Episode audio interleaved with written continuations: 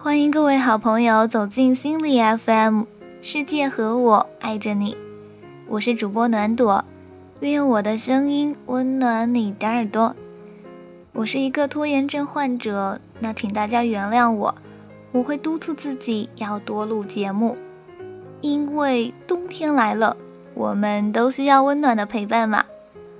趁着今天休假，与你们分享一篇我很喜欢的文章，名字叫《请尊重一个姑娘的努力》，作者老杨。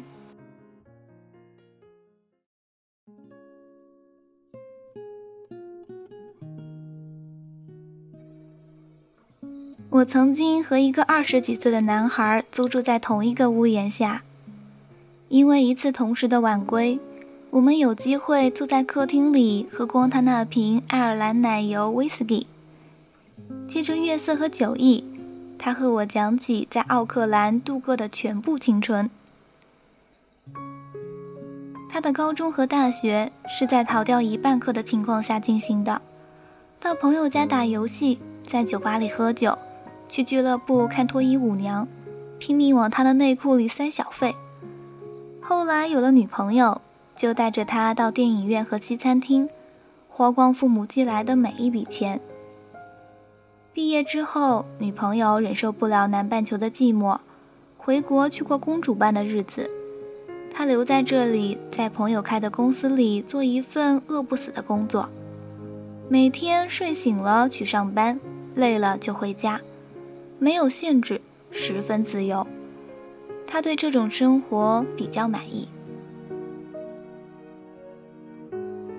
他的房间门始终敞开一半，从里面飘散出来的腐烂味道，分不清是太久没洗的衣服还是碗筷。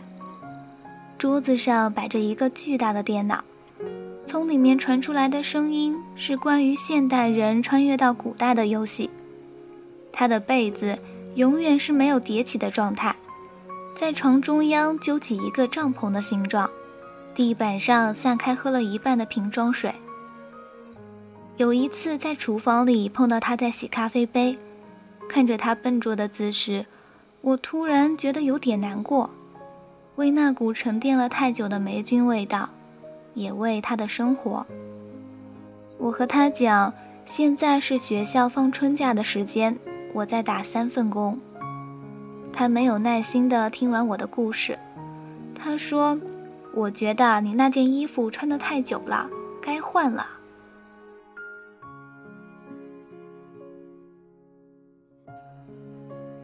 L 是我在异国上学时众多富二代同学中的一个，他长得高大白净，十分阳光，放在我们这群歪瓜裂枣的人中很是显眼。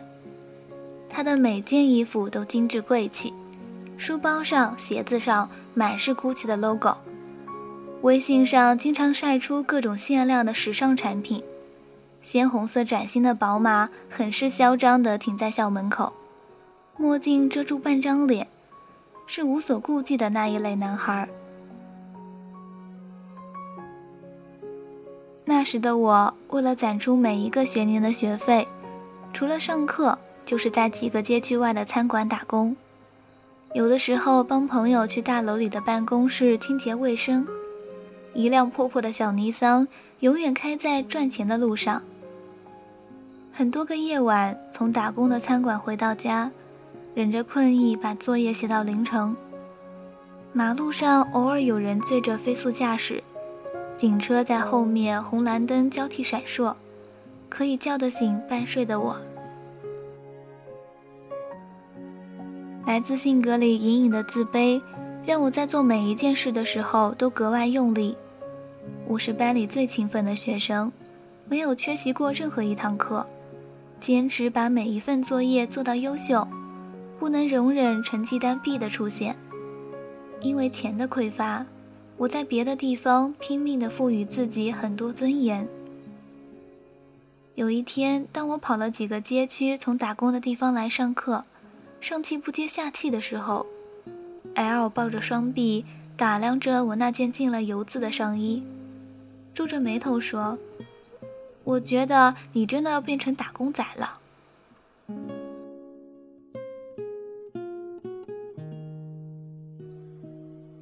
在咖啡馆打工的时候，认识了一个姑娘。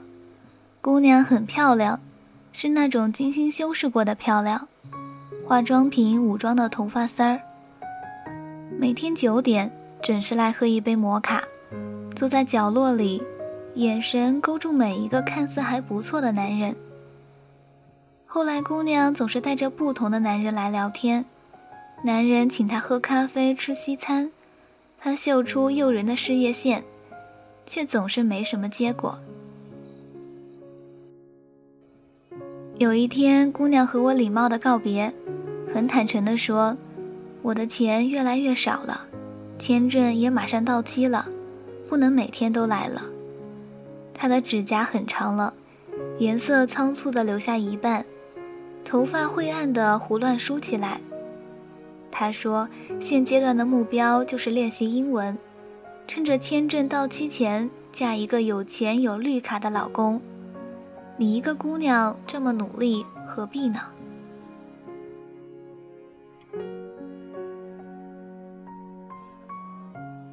不知从什么时候开始，对于一个姑娘，在她所有美好的品质中，好像努力作为通向成功的一个非常重要的途径，就这样渐渐的消失了。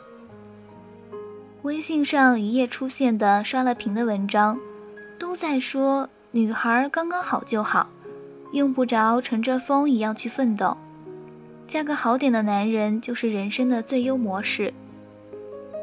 街坊四邻议论的话题也从单纯的“你吃了吗”，变成了“我家女婿月薪上万”。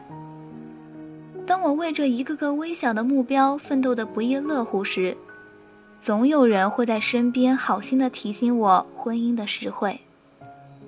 没有人去尊重一个姑娘小人物式的努力，大家更推崇的是一夜凤凰的姿态。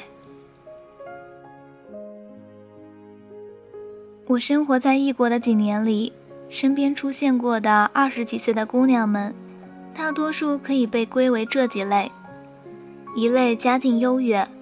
每天都在抱怨这个国家落后的娱乐产业，另一类家境普通，非常向往自给自足的生活，却总在抱怨工作太难找，不肯踏出吃苦的第一步。而最后一类以我为代表的姑娘们，不情愿让家庭和爱情为自己买单，甘于在生活里做个张牙舞爪的女战士。接受着第一类姑娘的瞧不起和第二类的负能量。我认识的一个女孩，曾经作为我的同学，在课堂上出现过几个月，后来辍学嫁了人，短短几年内收获了绿卡和儿子，职业变成了她梦寐以求的家庭主妇。本以为生活从此就是幸福的。可是每次从老公那里伸手要钱的时候，都是一场家庭战争的开始。有一次去探望他，他拉着我的手，很憔悴地说：“什么时候才能再做一次你的同桌呢？那时候没有钱，不得已才放弃了读书啊。”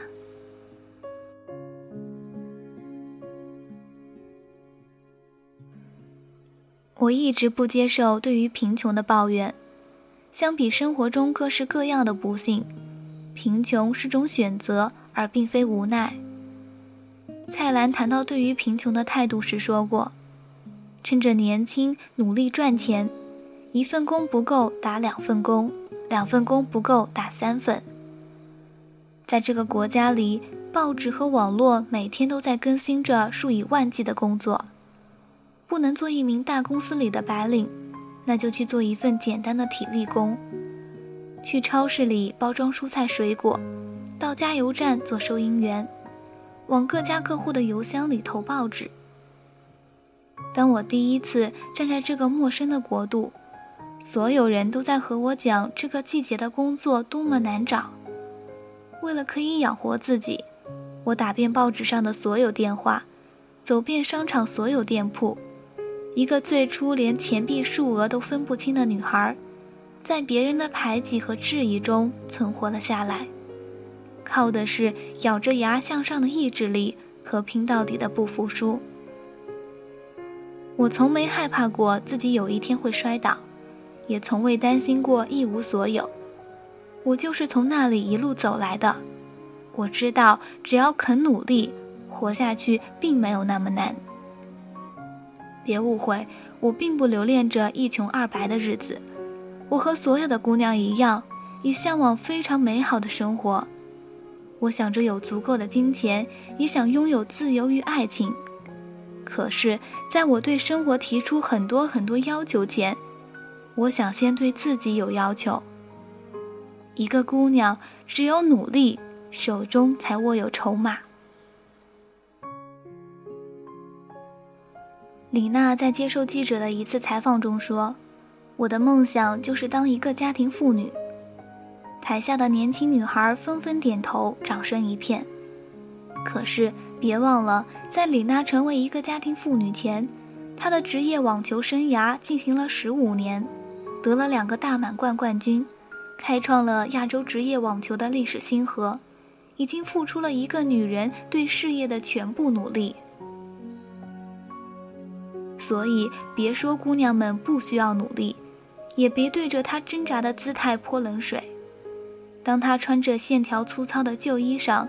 开着雨刷上锈的小破车，有人觉得他的品味太糟糕，我却觉得他流汗的样子很性感。他一头扎进对未来的憧憬里，想拼尽全力试试自己能够成为谁。此刻你能做的，就是尊重他的努力。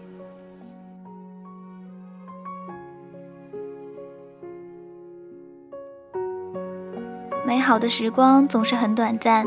本期的节目到这里也结束了。如果你想和我交流，可以微信搜索“心理 FM” 进行关注，我会在微信的微社区中和大家进行互动。如果想第一时间收听我们的节目，可以下载心理 FM 客户端。我是主播暖朵，世界和我爱着你哟。我们下期见，拜拜。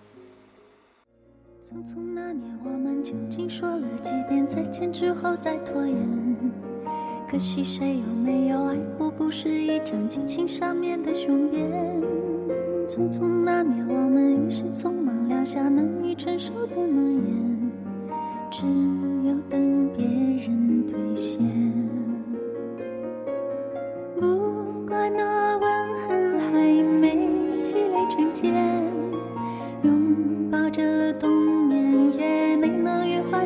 现，不怪这一段情没空反复再排练，是岁月宽容恩赐挽回的时间。